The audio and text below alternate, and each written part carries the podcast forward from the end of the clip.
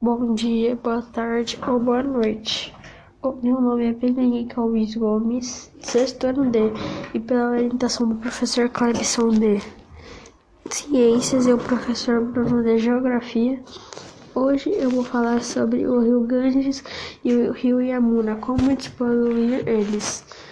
Não, para despoluir os rios, temos que parar de jogar lixos neles, aparelhos eletrônicos, por exemplo, tablets quebrados ou com vírus, notebooks, celulares e TV, televisões, etc.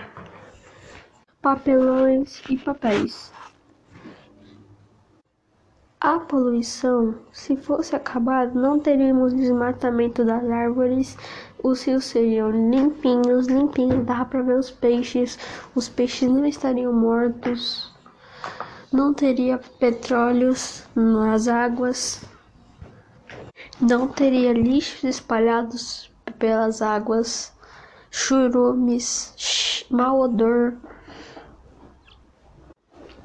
E o e o rio Ganges e o rio Yamuna, em vez de serem os entre os rios mais poluídos do mundo, podiam ser o, o, entre os rios mais limpos do mundo se não tivesse poluição.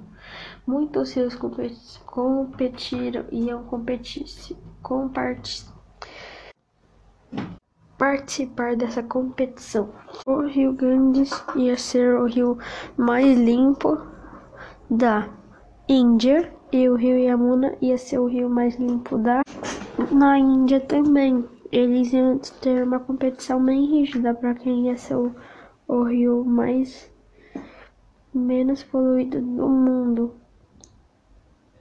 Porque não teria desmatamento perto deles, porque não teria poluição e não teria também lixos neles, petróleos caixas, churumes, etc.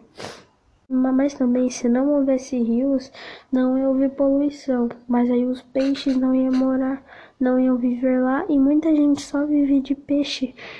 Por exemplo, os as pessoas que ficam em barcos, que moram em barcos e só vivem de peixes, porque não saem, não saem de seus barcos para a vida terrestre.